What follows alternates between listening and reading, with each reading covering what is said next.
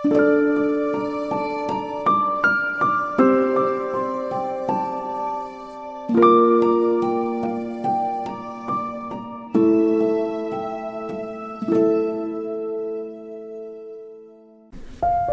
grüße dich hier bei Teki, deinem Podcast für Bewusstsein, Gesundheit und Glück.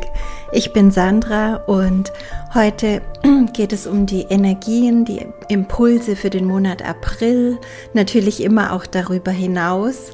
Und es geht um das Thema kymische Hochzeit. Freu dich auf spannende Themen. Also, Gehen wir erstmal zu den allgemeinen Energien April, bevor wir zur kymischen Hochzeit kommen. Also direkt am 1. April haben wir mit einem kraftvollen Neumond gestartet und dieser Neumond, Neumonde sind eigentlich immer kraftvoll, haben immer auch eine etwas andere Energie. Dieser Neumond ähm, kennzeichnet sozusagen eine neue Basis, also der setzt eine neue Basisenergie für eine lange Zeit, über ein Jahr. Und diese neue Basis ist praktisch die Plattform, auf der alles weitere stattfindet in deinem Leben oder auch in unserem Kollektiven. Also alles, was ich sage, gilt immer fürs individuelle Feld, aber damit auch immer fürs Kollektive, das wir ja alle beeinflussen. Wir alle können viel tun, ähm, dass diese Basis jetzt gut ist, so hochschwingend wie möglich ist. Und zwar indem wir uns immer wieder darauf besinnen, was für großartige multidimensionale Wesen wir sind. Auch wenn wir es im Alltag nicht immer wahrnehmen oder spüren können oder uns manchmal einfach nur für gar nichts halten. Aber wenn wir uns immer wieder darauf besinnen, uns immer wieder wirklich auch nach innen wenden, damit wir uns spüren können und wenn wir uns wieder darauf ausrichten, wie machtvoll unsere Gedanken, unsere Gefühle und unsere Handlungen sind, dann können wir ganz, ganz, ganz viel Gutes bewirken, weit über unser eigenes Feld hinaus. Und wir können auch in unserem Leben, aber auch bei anderen Menschen viele wertvolle Samen sehen, wenn wir uns immer wieder fragen, was würde die Liebe tun? Das ist eine meiner Lieblingsfragen. Immer wieder, wenn ich so irgendwie eine Entscheidung habe oder sich irgendwo ein Konflikt anzubahnen scheint oder was auch immer, das fegt man ganz schnell weg, indem man sich nach innen wendet und fragt, was würde die Liebe tun? Und auf einmal weiß man wieder, was zu tun ist. Und das bedeutet nicht immer nur alles hergeben, alles verschenken, immer nur geben. Nein, Liebe ist genauso empfangen. Ähm, das Herzchakra ist mit den Armen und Händen verbunden. Nach rechts, über den rechten Arm, die rechte Hand geben wir raus und mit der linken Hand über den linken Arm wieder zum Herzen hin empfangen wir. Also Liebe ist auch Selbstliebe oder Liebe kann auch sein, jemanden mal in 3D würde man sagen, hängen zu lassen, aber manchmal heißt es einfach nur, ich gebe dir die Chance, damit du dich jetzt entwickeln kannst, damit du jetzt deine eigenen Lernschritte machst und ich pushe dir da nicht immer rein. Also wenn ich nach innen gehe und die Frage stelle, was würde die Liebe tun, dann bekomme ich nicht immer nur ähm, sei großzügig und gib und äh, geh wieder in Frieden und so weiter, sondern es ist manchmal auch was anderes, also nichts Negatives, aber einfach mal nein. Lass ihn oder sie jetzt einfach machen oder wart mal ab, wie sich's entwickelt, ja. Aber es hat immer die höchste Energie und darum geht es. Sobald es mein Herz erfüllt, ist das Bild eigentlich egal, weil ich spüre einfach, so ist es richtig. Ähm, ja, weitere Energien im April. Wir haben natürlich zwei Neumonde, wir haben einen Vollmond, wir haben auch noch die einzelnen Portaltage. Ich möchte da nicht all meine Podcasts damit zuquatschen, ähm, weil das eben auch vergänglich ist. Deswegen ähm, möchte ich hier unvergängliche Themen eben auch reinnehmen und zu diesen ähm, Portaltagen und deren speziellen Energien mache ich jetzt immer einen extra Post in meinen sozialen Medien, also Telegram, Instagram, Facebook, da findest du sie und auch eine kurze ähm, Tagesenergie praktisch dazu. Ja, insgesamt ist der April in meiner Voraussicht wechselhaft wie das Wetter. Also durch die ganzen Geschehnisse in der Welt kommen jetzt ganz viele Menschen einfach wieder darauf, die Vorhersagen von Alois Irlmeier und Co. zu zitieren. Ähm, und deswegen möchte ich da auch noch etwas dazu sagen, weil diese Fragen auch mir privat immer wieder gestellt werden und teilweise ja auch mit Angst behaftet sind. Ähm, ich habe mich mit diesen Vorhersagen, auch Nostradamus und so vor einigen Jahren sehr intensiv beschäftigt. Und ich hatte damals schon das Gefühl, also da kommt was auf jeden Fall. Deswegen war ich auch beim Beginn von dieser C-Zeit sofort hellhörig und wusste, jetzt geht's los. Also das war für mich ganz klar. Ich habe mich aber eher gefreut, also weil ich auch wusste, das ist der große Wandel, von dem ich ja immer spreche. Aber natürlich habe ich auch immer gesagt, es wird jetzt erstmal holpern, nicht gleich zack, Fingerschnippen und wir sind im goldenen Zeitalter. Ähm, also ich wusste, da kommt was, aber ich wusste auch damals schon, so wird es nicht kommen, nicht genau so. Und ich habe das auch letztes Jahr schon in einem meiner Interviews gesagt, es wird so nicht eintreten. Also ich kann im Feld absolut keinen großen Krieg sehen, schon gar nicht auf deutschem Boden kein Krieg, in den so viele Länder verwickelt sind. Und ich kann auch keine großflächige Zerstörung der Erdoberfläche erkennen wie es teilweise vorhergesagt wurde. Was ich aber immer bekomme in meinen Visionen ist, dass die Erde sich verändern wird, also auch in ihrer Oberfläche. Das heißt, über die Jahre wird es immer wieder Naturereignisse geben, die das Aussehen der Erde auch mit verändern. Sprich, es kann auch Land versinken und es kann auch anderes Land auftauchen. Ähm, dazu sage ich vielleicht an anderer Stelle mal mehr ähm, gewisse Dinge, die Alois Ehlmeier vorhergesagt hat, die können wir auch wieder anders deuten.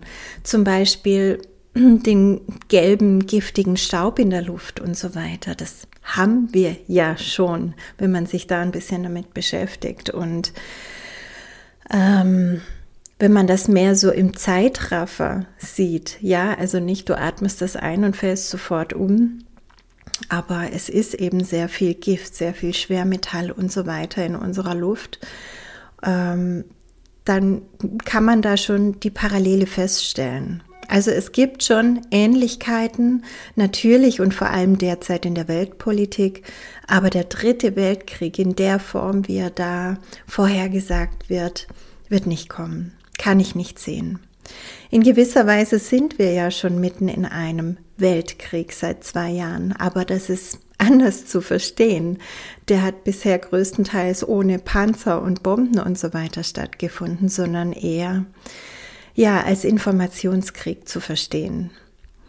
Also kurz, es gibt aus meiner Sicht keinen Grund, jetzt kurzfristig Angst zu haben vor zukünftigen Ereignissen, weil diese Angst, die lähmt uns nur in der Gegenwart und hält uns davon ab, jetzt wichtige Schritte zu tun. Und darum geht es ja eigentlich, dass wir als menschliche Schöpferwesen jetzt wirklich die Welt uns so vorstellen und damit so manifestieren, aber auch handfest so bauen durch Veränderungen, die wir in unserem Leben starten ähm, dass es eben geschehen kann, dass wir in die richtige Richtung jetzt auch bewusst gehen. Also raus aus der Angst, rein ins Leben. Das ist mein Rat. Und ich habe schon im Jahresblick 2022 gesagt, dass im Mai die Energien sehr konkret werden und dass auch vieles, ähm, was man bis dahin eher so im Feinstofflichen manifestiert hat, dann wirklich sichtbar wird, spürbar wird, lebbar wird im Mai. Das ist die Energie des Stieres, die bringt so die Veränderungen in die Materie, ins Fassbare, Greifbare. Aber jetzt sind wir noch im April und im April ist es, als ob das Pendel vorher nochmals in die andere Richtung ausschlagen muss. So sieht es für mich eigentlich aus. Also bevor diese Klarheit des Mais kommt, äh, kommt nochmal das Chaos. Und äh, ja, es passt auch irgendwie zum April. Das Wetter ist wechselhaft, mal 20 Grad, mal wieder Schnee. Und es kann ja vielleicht auch vielen von euch so vorkommen, als ob alles ein Stück weit noch verrückter wird. Aber im Endeffekt wird es zurechtgerückt. Nicht verrückt, sondern gerückt, um sich dann in klarer Bahn zu manifestieren. Also wirklich wie im Mai. Ich bin sehr gespannt auf den Mai, denn wenn ich da so reinfühle und reinspüre, dann ordnet sich da ganz, ganz vieles. Aber jetzt sind wir, wie gesagt, noch ein paar Wochen im April. Und wie immer gilt für alles, was ich sage, wer schon gut an sich gearbeitet hat, wer also den Weg schon ein Stück vorangegangen ist, der erlebt dieses Auf und Ab jetzt selber nicht mehr so stark, weil er diese Triggerpunkte einfach nicht mehr hat. Also wenn du deine Themen transformiert hast, deine Traumen transformiert hast, vergeben hast, deine Beziehungen harmonisiert hast und so weiter, dann wirst du nicht so viel von diesem Chaos spüren. Also mal zumindest nicht in deinem eigenen Feld. Vielleicht wirst du es bei anderen sehen, dass die jetzt noch mehr zu kämpfen haben oder ganz schön im Viereck springen. Aber ähm, da ist es dann wirklich auch deine Entscheidung, möchte ich für die anderen jetzt auch da sein? Kann ich mit meinem inneren Frieden, den ich mir bereits erarbeitet habe, jetzt anderen Menschen zur Seite stehen, sie beruhigen, einfach auch mit meiner positiven Energie ähm, anstecken, ja? Felder wirken auf Felder, das heißt, du wirkst immer auf andere Menschen, auch wenn du nur da bist und gar nichts sagst. Ähm, es geht wirklich darum, dass die anderen jetzt eben auch einigermaßen unbeschadet durch ihre Themen kommen, ihre Themen bewusst anschauen, aufarbeiten und dann aber auch loslassen, weil es geht nicht darum, jetzt eine jahrelange Psychotherapie zu machen und diese Dinge nochmals und nochmals und nochmals durchzuwühlen und zu besprechen, sondern es geht darum, einfach mal hinzuschauen, zu erkennen, loszulassen und weiterzugehen ohne diesen schweren Rucksack. Ja, und wie gesagt, es liegt in deiner Entscheidung, ob du sagst, nö, die anderen sollen das selber machen oder ja, ich bin gerne jetzt ein Leuchtturm in diesem Sturm. Hör da einfach auf dein Herz, für was du jetzt auch da bist, ob das dein Weg ist oder nicht. Ähm, in meinem Buch Involution habe ich dieses Zitat schon gebracht und ich möchte es jetzt nochmal vorlesen. Der Schüler fragte den Meister, was tue ich, wenn ich geheilt bin, wenn ich den Weg, den Berg erklommen habe? Wie geht es dann weiter? Der Meister sagt, dann gehst du wieder hinunter und hilfst anderen hinauf. Vielleicht stimmt das so bei dir. So, und jetzt lass uns gemeinsam das Thema der kymischen Hochzeit anschauen. Und zwar habe ich das in zwei Bereiche untergliedert. Die kymische Hochzeit im kollektiven Bereich, da geht es um neue Wege, die jetzt eingeschlagen werden, der ganzen Menschheit. Ähm, kollektiv heißt aber auch im kleineren einfach immer in unserem Land beziehungsweise in unserem sprachlichen Raum, also im deutschsprachigen Raum, weil die Sprache ganz stark Felder verbindet. Also, ähm, und der zweite Punkt ist dann die kymische Hochzeit im individuellen Bereich, da geht es um die Dualseelenverschmelzung. Jetzt kommen wir aber erstmal zum kollektiven Bereich. Also, es gibt so eine astrologische Berechnung, da ist astrologisch gesehen, also am 12. April 2022, die kymische Hochzeit. Der Begriff ursprünglich kommt aus der Alchemie und ist auch ja in der Spagyrik bekannt. Es ist kurz gesagt eine positive Neugeburt, eine Veredelung. Ähm, ich kenne die Qualität der kymischen Hochzeit sehr, sehr gut, weil ich sie selbst erlebt habe und deswegen weiß ich, wie unglaublich weltverändernd sie im Kollektiven für uns alle sein kann. Vor vielen Jahren habe ich sie in mir erlebt und danach hat sich mein Leben sehr verändert und zwar genau in die Richtung, die ich mir immer erträumt hatte. Auf einmal war es da, als hätte ich so eine unsichtbare Wand oder eine unsichtbare Tür durchschritten und ich war in einer neuen Realität. Auf einmal ging alles, ja, es hört sich ähm, schon kitschig an, aber wie von Zauberhand, so habe ich es erlebt. Und dem voran ging tatsächlich die kymische Hochzeit. Ähm, dieses Datum, das da genannt wird, der 12. April, das betrifft natürlich uns alle. Und doch wird nicht jeder diese kymische Hochzeit in sich erleben und auch nicht unbedingt kollektiv, denn ich habe schon oft von den Zeitlinien gesprochen und wir haben eben die Wahl, in welche Richtung wir gehen. Wahrscheinlich haben wir längst gewählt. Es ist so, dass es ein Angebot ist, also das Angebot der kymischen Hochzeit ist die Eintrittskarte sozusagen auch in die neue Welt. Also es gibt die neue Welt nicht ohne die kymische Hochzeit und andersrum im Prinzip auch nicht. Mit der inneren Haltung, mit deiner inneren Liebe, mit deinem inneren Frieden und auch mit deiner ähm, Gewissheit, gewisse Dinge niemals mitzumachen, weil sie bedeuten würde, dass du gegen alles handeln würdest, was die neue Welt ist. Damit hast du schon gewählt. Und ähm, ja, dieses Datum bedeutet kollektiv, dass es um die Vergeistigung der Materie geht. Also es kommt viel mehr Feinstofflichkeit herein, beziehungsweise anders ausgedrückt, die Dichte löst sich immer mehr auf. Wir alle werden feinstofflich, die ganze Materie wird feinstofflicher und wir durchblicken dann auch viel mehr. Wir können die Dinge sehen, die zwischen der Materie sichtbar sind. Ähm, wenn unsere Augen sich auch umstellen, wenn sie nicht mehr nur Materie sehen, sondern auch im feinstofflichen Bereich sehen.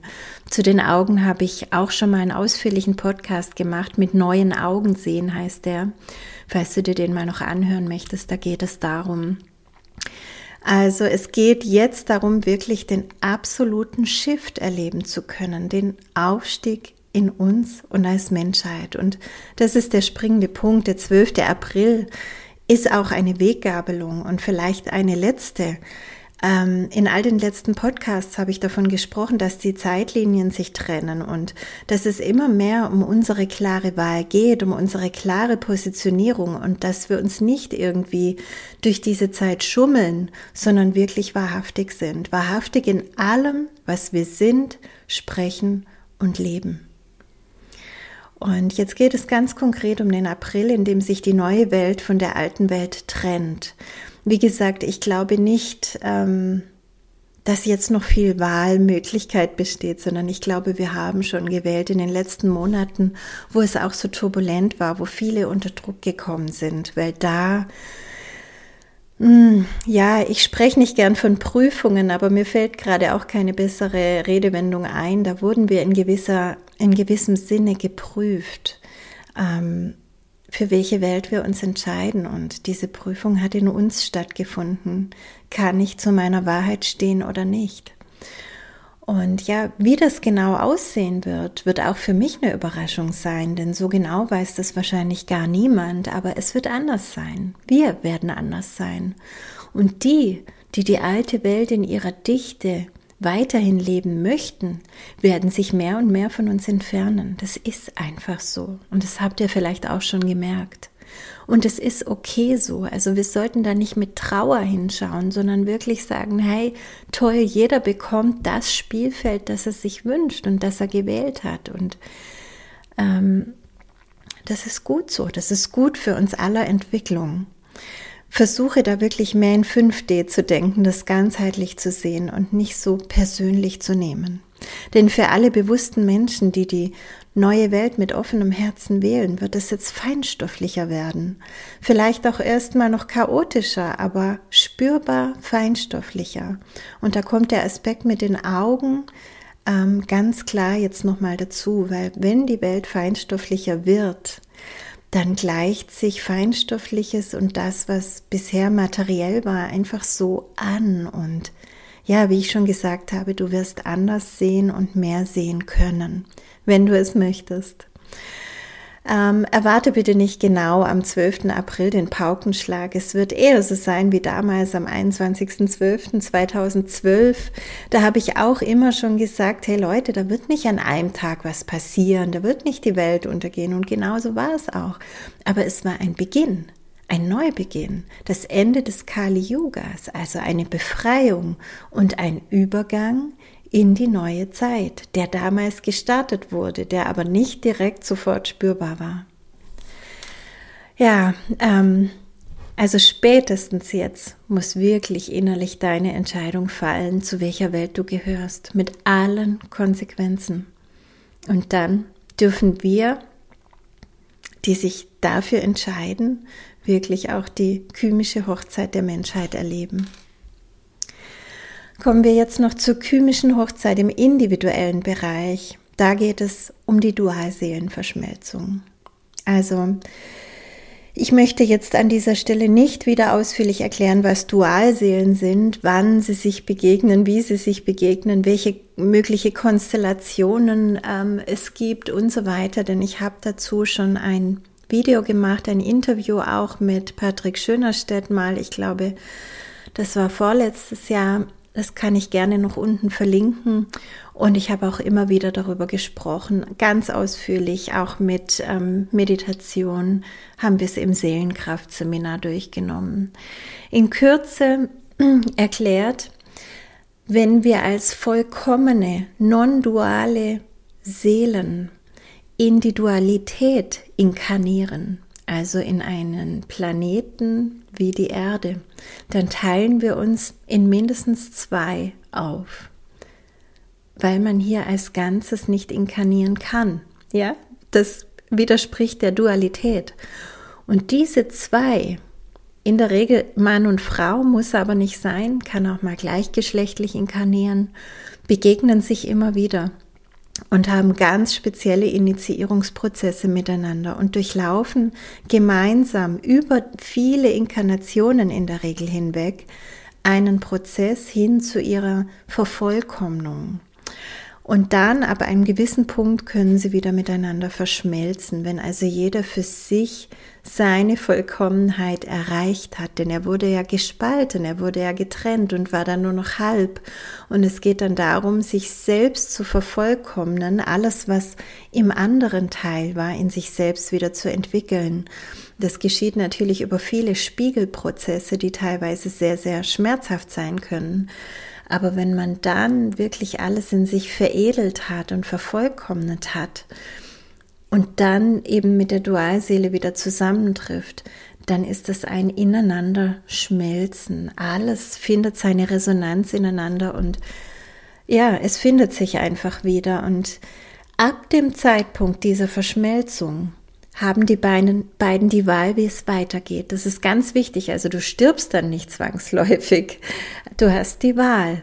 Also die beiden können sagen, wir machen hier als Team weiter in zwei Körpern. Ja, aber wir arbeiten eng zusammen. Sie können auch sagen, beim nächsten Mal, ähm, wenn wir hier exkarniert haben, wann auch immer das ist, äh, inkarnieren wir in einem Körper und bündeln darin unsere Kraft. Und es kann aber auch sein, es wird gar nicht mehr eine Verkörperung, zumindest nicht in einem äh, manifesten, grobstofflichen Körper gewählt, sondern man ist in anderen Dimensionen unterwegs.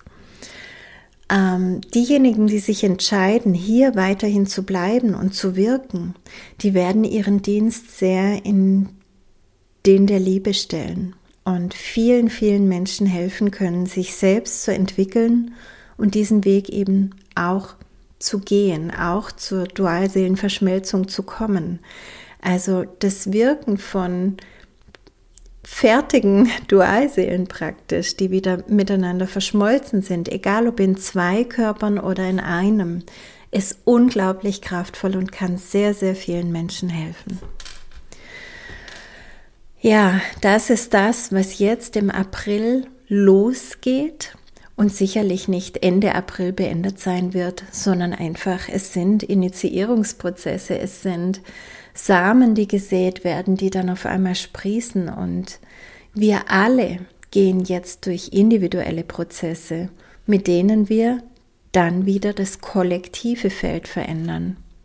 Alles ist eins, alles beeinflusst sich gegenseitig, alles ist ständig in Kommunikation miteinander alles lebt von dieser Wechselwirkung. Und die kymische Hochzeit ist ein unglaublich kraftvoller, heiliger Akt jedes Einzelnen und der gesamten Menschheit.